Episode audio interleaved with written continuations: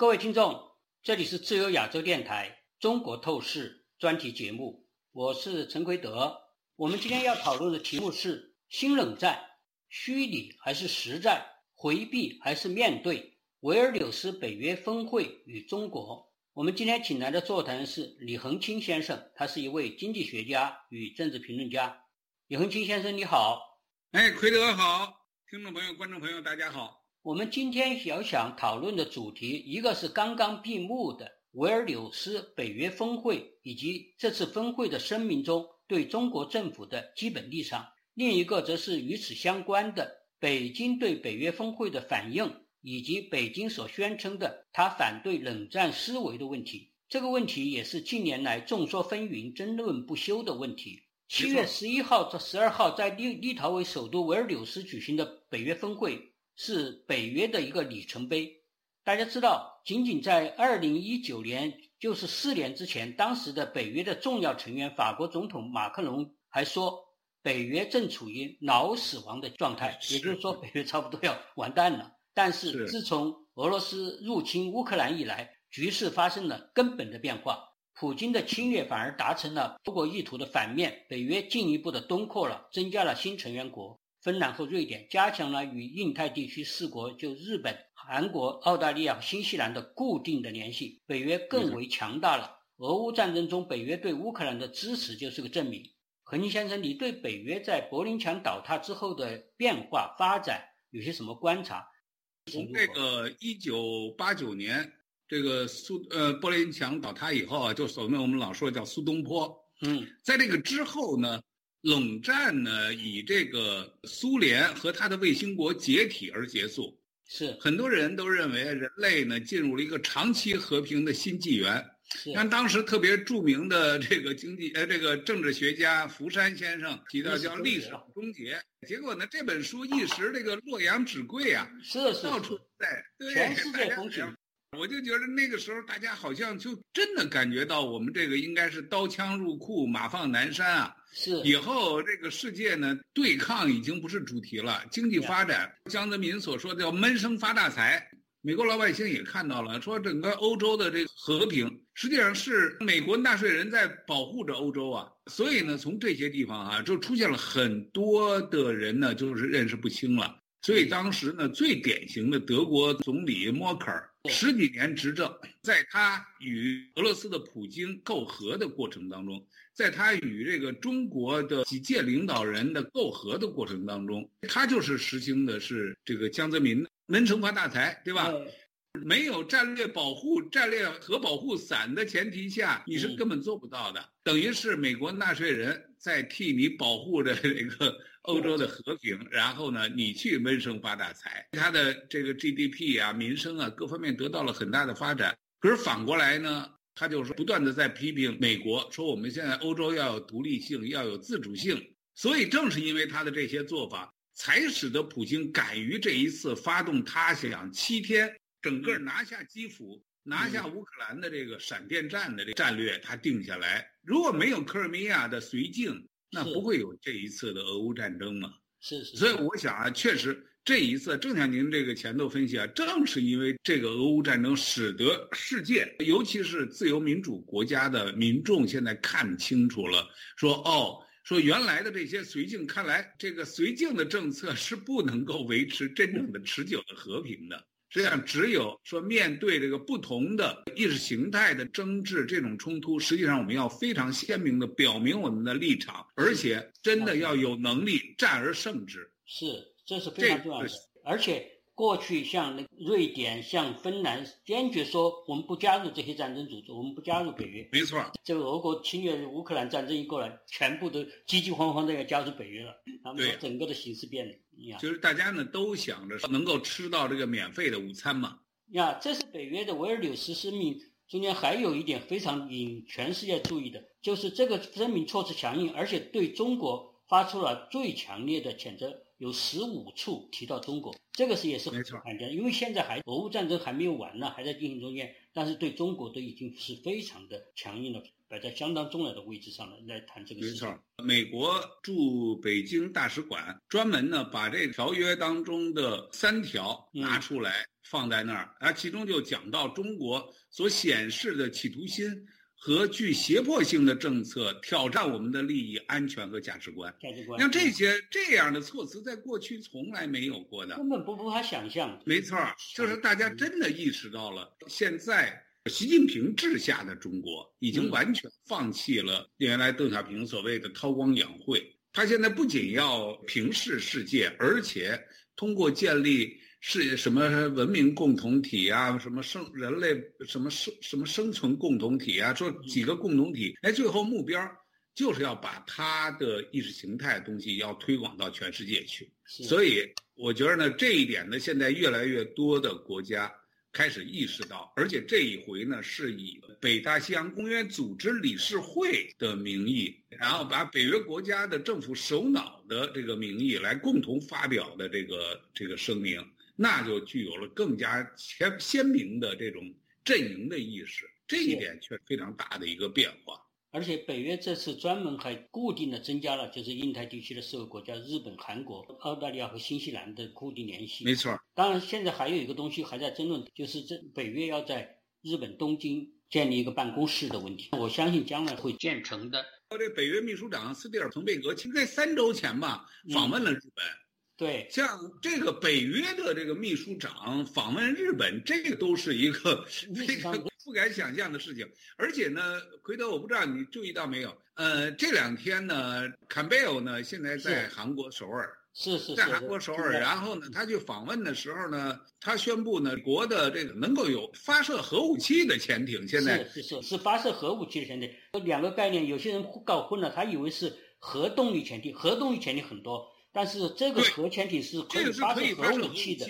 嗯，没错，嗯它实际上它就是针对现在这个金正恩，金正恩不听多国的劝告，不听联合国的这个禁令，不断的在发展核武器。他现在呢，这个核武器呢，现在已经是有了几个核弹头在他手里头。他真的认为他这个东西能够达到威慑到他的周边的邻国，然后甚至威慑到亚洲。和美国这样的国家，亚洲的这些盟友，所以你就想啊，这一次呢，美国的这个态度也是非常的鲜明，他把这个这个核能够发射核武器的潜艇派过去，而且呢，就准备常驻在东海或者是日本海，这个就完全不一样。而且这次特别有意思的是，韩国的这个总统尹锡悦就登上了呃潜艇，发表了这个一个演讲。我想啊，就这些呢，也都是表明大家都感觉到。战争的危险啊，真的是一触即发。像现在这些，我们过去看，像金正恩、川普总统那时候说他是小火箭人，但是现在看，哎呀，他们都已经不再是这个跳梁小丑了，都快变成战争狂人了。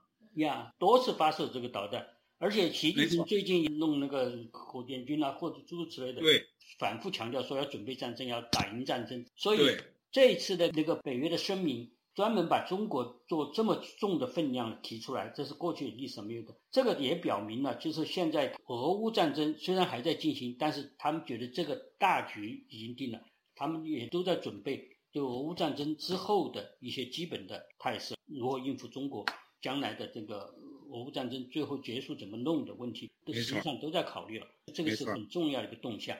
目前这个声明出来，当然北京反应非常快。马上反击北约的公报，那个习近平政府重申要坚决反对北约东进亚太，并且称公报的内容充斥着冷战思维。你大家知道，最近些年来，北京一直在反对冷战和冷战思维，但是什么叫冷战思维，他从来不不仔细讲清楚。冷战好像就是各打五十大板，冷战思维都不对的，从来不提冷战的结局究竟是怎么回事情。对，更不愿意提冷战双方是否有一个区别，有一个正邪是非善恶的区别。没错，表面上看他说的是都不对，冷战思维就是错的，的各打五十大板。但是我们从习近平内部的讲话，他讲的什么“更无一人是男儿”啊等等，就看露出了他的心态。实际上他是站在冷战失败的那一方，站在前苏联那一方的。前苏联的那个，哎，哀悼苏联东欧社会主义阵营的垮台、解体、崩塌。而且他自称在这个上台之前也自称绝不做亡国之君，也就是说绝不能让共产主义崩溃，所以他要挽狂澜于既倒，这本身就是非常典型的冷战思维。你这样一个充斥冷战思维本身的习氏政权，来指责北约有冷战思维，这这本来是个很怪的事情。不过今天我们为什么要讲下面一段关于冷战思维的问题？因为他敢于像这样立论，在全世界宣布，也是刚才恒金也讲了，冷战之后大家全世界一片好像是一片大家共同发财，一片祥和，然后有些人就在论证冷战已经过去了，冷战思维是应该抛弃在历史之外了。这个舆论土壤是在的。中南海国师，呃，人民大学那个教授叫狄东升。对，这个狄东升那个时候呢，当时他有一段演讲，他把中国发展起来的一个秘诀交给了世人。他就是说，实际上呢，我们一直相信东升西降，然后我们相信没有美元解决不了的问题，有钱能使鬼推磨，只要我们给钱，我们可以在白宫。在白厅，在所有的西方国家的最高的管理层都会有我们的人，都会赎买我们的人。所以呢，他那个时候包括他举的很多的例子，结果这些东西呢，实际上确实他讲出的是事实。他们确实在过去的几十年当中，随着中国的经济的繁荣，然后呢，他共产党政权赚了很多的钱，装满了美钞，用这些钱去赎买这些政要。那那些人呢，真的是在替他们卖命。这两天爆出来，像那个呃英国的前总理，David Cameron，他现在就在为中国共产党在干事儿。他当首相的时候，他就说中英关系是黄金时代。所以像基辛格现在不惧一百岁高龄啊，这两天就跑到中国去了。嗯。对，见李尚福，见国防部部长，所以我就说，你就可以想象，确实，他们呢，正是因为西方国家呢，最后开始在慢慢的发现呢，中国共产党在有钱以后，他们把这些钱啊，不是用于发展民生，不是用于发展这个民主政治，不是用于真正建立起来一个人权的这种保护和法治的社会，不是，而是用来呢赎买。民主国家的这些有影响力的人，影响力的人干事情，那你想这个目的现在慢慢的揭开了，那最后呢，大家才意识到。所以我想教训确实是非常非常非常深刻。对，而且这些论调啊，现在并不是说完全绝了市场。虽然是说大家西方国家大多数国家都有所反省，最近几年的大方向改变了，风向改变了等等，但是还是有这种论调，就是所谓的不要有冷战思维啊。和冷战完全不同了，完全是个新时代，是个多极化时代，不是像过去美国主导的单极化或者是两极对抗的和苏联对抗的时代。我最近读到一篇文章，我其实它典型的代表了这种思维，是发表在美国的很重要的杂志《外交事务》上的《Foreign Affairs》上面的。它的题目就叫做“冷战陷阱”，就是 Cold War Trap。它的副题就是讲美国主导时代的记忆如何阻碍美国外交政策。简单说，他就是反对冷战思维。他有有几点基本的论点，我简要的跟大家说一下。他说，现在的时代不同了，就是不能滥用历史类比，特别不能滥用冷战的历史类比。这类类比毫无帮助或者具有误导性。冷战历史已经成为限制美国人看待世界的紧身衣，它主导了美国人对过去的了解，扭曲了他们的理解，如何理解冲突。如何进行谈判？如何思考自己能力？如何分析问题？等等等等。他说这一切都是错误的，冷冷战思思维方式是错误的。第二个，他认为包括二战、冷战在内的过去八十多年是美国独大主导世界的时代，现在和未来是非独大的、非两极的、更非单极的世界，是多极世界。他把现在他认为是多极，就中共现在经常提这个多极世界这个词。他现在对对对，这是两个完全不同的时代。深陷冷战思维的美国人没有能力应对新兴的多极世界。第三，他说应该把我们的矛头转向更远的历史。转向非单极的、非两极化的多极世界历史，应该是转向欧洲的十七、十八世纪的历史，转向美国没有占据压倒优势的历史智慧中去寻找灵感。例如十七世纪的三十年战争啊，欧洲君主国之间的权力冲突啊，新教改革期间的百年宗教摩擦呀，等等等等。总之，他认为这些案例还使我们更容易想象当下美国和中国。如何和解决他们之间的管理他们之间的贸易、意识形态和地缘政治的领域的争端，而不是用冷战的思维。总之，他的结论就是说，美国要想在即将到来的多极世界，他认为现在就是多极世界了，取得成功，就必须摆脱冷战的思维、冷战的束缚。这是他的主要论点。我想这一点现在虽然不是说是主流，但是还是有一批人坚持这种。而且他现在的这个东西都是发发表在重要的杂志《外外交事务》上的，所以我们问题也值得像我们来讨论一下这个问题。注意到了那个美国过去的副国务卿，我非常同意他的看法。他那个在是中情局局长，那伯恩斯。伯恩斯。哎，伯恩斯，他说他将美冷战称赞为美国外交的黄金时代。这个作者是否定伯恩斯的看法的，所以说我我们需要仔细的探究，因为这刚才说的观点，实际上在相当的中国学者中间，特别是大陆的一些中国学者中间，也是相当的多的存在的。我觉得这个是值得理清的。现在就是我的一个基本的看法啊，我觉得呢，这个现在呢就是讲了说这个所谓的冷战思维哈，你要看中国的主流媒体啊，一天到晚呢都在讲这个外交部啊，或者是习近平啊，在批评美国的一些人。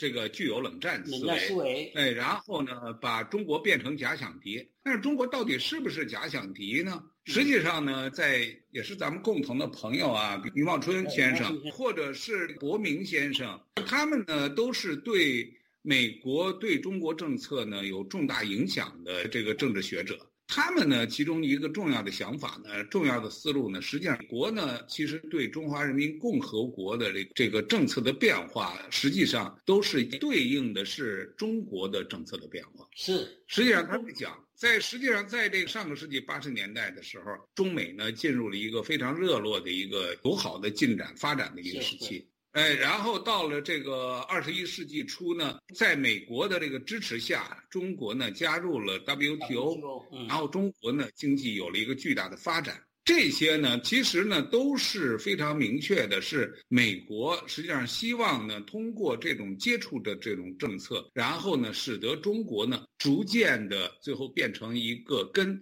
自己一样的。或者是相类似的经济，遵守基本规则的吧？国际法没错，尊重基本规则的这样的一一个国家。哎，结果呢，没想到哈，这事与愿违。这种愿望呢，最后呢，全部呢变成了被这个刚才我所说的那个狄东升他所指出来的。实际上，他把美国人呢这种想法当成了一个愚蠢，当成了一个愚蠢。结果呢，他们呢现在做法呢就是，哎，要如何利用这样的愚蠢？是，然后呢？在使得自己呢可以做到弯道超车，他超车，然后呢再取而代之。这个就是从王沪宁到刘鹤，他们一直呢在制定的这个战略政策上啊，其实一直在采取这种政策。哎，结果没想到，他们真的以为东升西降了，真的以为用他们的叫做用诡计，就像春秋战国的时候那些智者用诡计，哎，最后呢能够得到世界统一世界。结果呢，他慢慢的曾经一度哈，真的是迷惑了很多人，包括像这回的这个冷战陷阱，这个作者提到的，实际上都是这种政治正确，他弄了一些似是而非的政治正确的这种观点。实际上，我们应该说，我们生活在一个什么样的世界里头？我们生活在一个实实在在的有邪恶、有恶魔在那儿发生的一个世界，而且威胁还越来越大。没错，所以正是因为是这个样子的话，你最后你用你的那种善良的这种愿望，最后呢，把这种善良的愿望最后当成一个策略来实施的话，你就会慢慢就发现了，实际上那是什么？那真的是愚蠢，那真的是愚蠢，是幼稚。所以现在呢，我觉得哈，现在大多数的美国人，多数的美国人已经开始走出来了。所以才有整个的大的政策方向的改变嘛。不管是包括是共和党政府还是现在民主党政府，实际上这方面都是基本上一致的。所以美国的两党政治，在很多方面，国内政策很多方面是有很大的差别，但是在对华政策上，大体上都是一条线接下来的。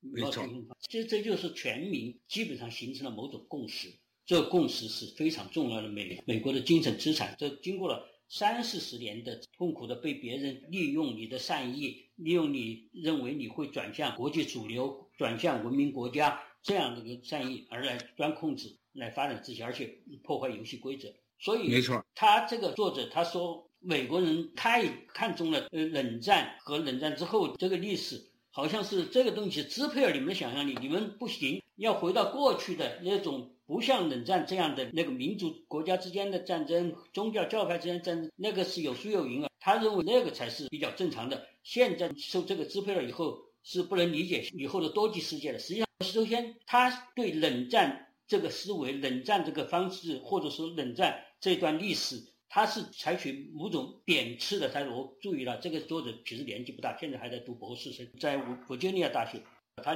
太年轻，他根本不知道冷战，就是根本没有经过共产国家那种经历，所以他不懂冷战国那国家人民受伤的那些东西，所以他很轻飘飘的。和过去历史大家都是很平和的，为什么像这样？而我认为有经验的或者说有经历的老政治家，你包括像刚才说的前副国务卿那个伯恩斯，他就把冷战因为美国确实是黄金的时代，我特别把那个二战和冷战。连出来说，我认为它是在人类历史上非常特殊的一个重大事件。过去其实从来没有发生过二战的结果，特别是冷战的结果这样一种重大的对抗事件，这个这样和平的烟消云散了的这样一个胜利，这个是从来没有过的事情。我特别注意到，有些人说你有什么道理说二战和冷战在人类历史上如此特殊了？我只讲一个非常简单的观察。大家想一下，任何国家的战斗，尤其在中世纪啊，还像中国的这春秋无义战啊，或者中国的朝代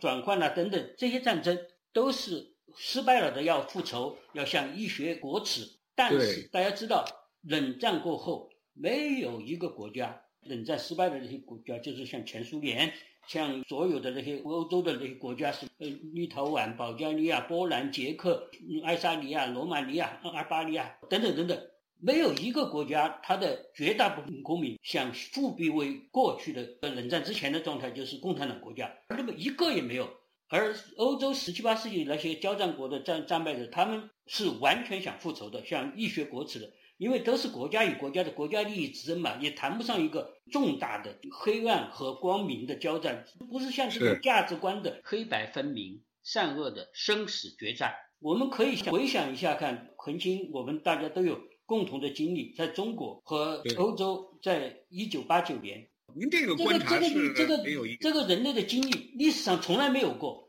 那是终极性和毁灭性的。那个历史降临的瞬间，就是柏林墙倒塌，普天同庆，全世界万众欢呼的场景。而且经历了七十多年系统性洗脑的这些前苏联、前东欧国家的那些社会主义新人，都是教育了一辈子的人了，在没有经过一枪一炮的和平环境下。竟然会在这个新思维、公开化、透明化这样开放政策两三年内，迅速的就变成了非社会主义者。用习近平的话来说，近无一人是安然，没有一个死硬的共产党员为共产制度来寻账。所以你七十多年的洗脑，你最后竟然敌不过两三年的这个透明化的、公开化的大辩论、社会信息的公开。所以我想说，这个作者温洛克尔。说句冒犯的话，他这个人他毕竟年轻了，特别是他没有在共产主义国家生活过的经历，很难理解，很难有共产国家民众当年那种，包括八九年五十多天在中国北京发生的多次百万人大游行的中国人，还有其他城市也很多，那种刻骨铭心的是巅峰体验。这个东西我们翻一下世界历史，没有过这种现象，没有过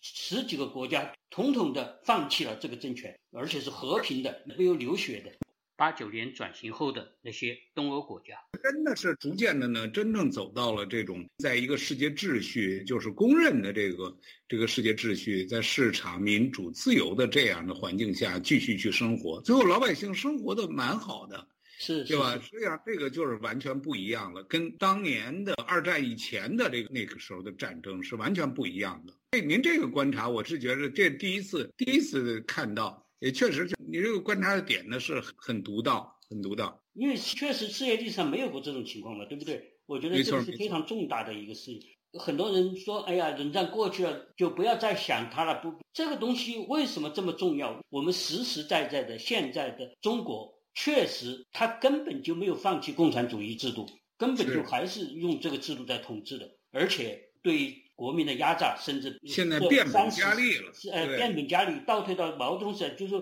比嗯邓小平以后的改革开放以后的那个还要倒退的多，严重的多了。所以这些基本的状况，他坚持他的这个制度，而且还要进步一人施然，还要推广。例例如香港已经倒退到他这种和大陆一样的制度下去，还要想把台湾吞并过去，甚至还要向全世界扩张。不承认这个基本现实，就是说冷战已经过去了的事情了，我们不要再提了。就这个是无视基本的事实？我觉得这一点值得我们深思的。这回现在我们可以看到哈，我觉得西方世界呢，现在开始醒过来以后，好的哈，实际上是西方世界的这个反制或者叫做反其道而行之的一个做法哈，嗯，现在呢也是在我的感觉是真的是叫有章有法。原来呢，你像这个中国经济腾飞，实际上是在加入 WTO 以后，WTO 呢现在应该说名存实亡了。所以呢，这个世界呢，这个主要的几个亚洲地区的自由民主国家现在提出来的 TPP，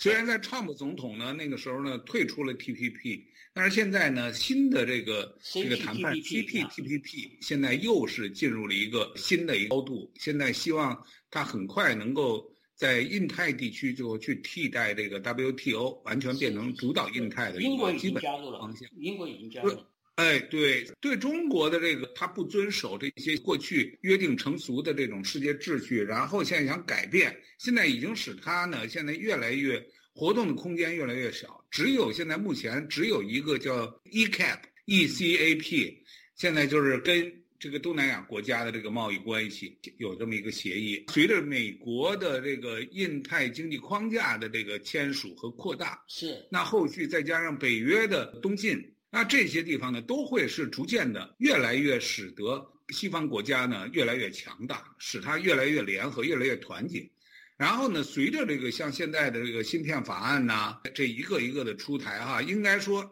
国家呢现在是越来越叫思维和话语的这个变化哈，也是在过去的几年当中在逐渐的变化。对，包括论述。也是在不断的在变化，就像这回的这个声明似的，你可以想象吗？在二零一六年的时候会有这样的声明吗？不可想象，对吧？不可思议的。对，可是就这几年，哎，现在已经变成现在这个状态了。那个时候，这个习近平还准备建立人类文明共同体呢。现在现在说“一带一路”现在也也熄了火了啊，这经济共同体、卫生共同体、文明共同体。现在你看，能听他讲话的人，现在只有叫做叫做第三世界国家了。所以他把那个他的那个治国理政，现在翻译成了非洲那些国家的用的语言。对，到这些国家去宣讲他的这个治国理政的理念，对吧？输出这种理念。其实西方国家呢，从思维到话语，到最后实际的操作，也是一环扣一环，一环扣一环。然后呢，我相信啊，这个就跟这回呢，这个现在的这个对立，或者是这个排兵布阵吧，比当年的跟前苏联的那个冷战比起来的话，现在的这个力量哈，比那个时候大得多，大大得多。对，所以他现在那个作者还基本上预设了个假定，认为是现在美国和西方阵营的力量已经在逐渐的衰退、逐渐下滑，要适应这个下滑的形势，所以。我们现在已经是成了多极世界了，这个也是他提出的。这个多极世界现在是成立吗？我们现在看到的是基本成型的是什么一个情况？西七呃，就西方七国强国啊，北约、欧盟加加上英国、加拿大、日本和澳大利亚、印度、韩国、乌乌克兰、台湾，这个干的民主联盟才基本成型了，而这是可以成为一极。另外的中俄伊朝，如果你算太久，也可以算。但是这力量弱得多了嘛，比刚才我们说的这个东西，这主流，所以根本你你所谓的多极还有什么极？没有嘛。而现在这个还是某种意义上类似于五十年代两大阵营对峙，虽然有些不同，就是说互相之间有些交叉，但是大体上的格局是和当年的那个五十年代的两大阵营对峙的格局是有相似之处的，而不是说他说的好像顶底上的全世界都是散兵一团的。多极世界不是这么回事情嘛？所以，而且像联合国投票一百四十一票压倒多数声援乌克兰抗击俄国俄国侵略，这些都明明确确的看到是整个的同心同德的全世界同心同德的程度，甚至比当年冷战的时候西方国家对峙社会主义阵营还要强大的多。现在这个图景是清清楚楚的。实际上，二战和冷战。缔造的这样一个基本的格局和基本的价值观，凝结在了联合国宪章和世界人权宣言中间，这些东西成了一个已经凝固下来、固定下来的，这就是最后审判的结论。哦，好，我觉得呢，这个确实您这个基本的观点呢，我觉得这观察点呢是确实非常清晰，我也完全认同。所以呢，这一点呢，实际上中国老百姓应该特别警醒，顺历史潮流而动，还是这个逆历史潮流而动，跟着他去拉倒车呢？我觉得这一点是我们每一个人都应该想的问题。是的，好的，我们今天就讨论到这里，谢谢李恒清先生，谢谢各位听众，再见。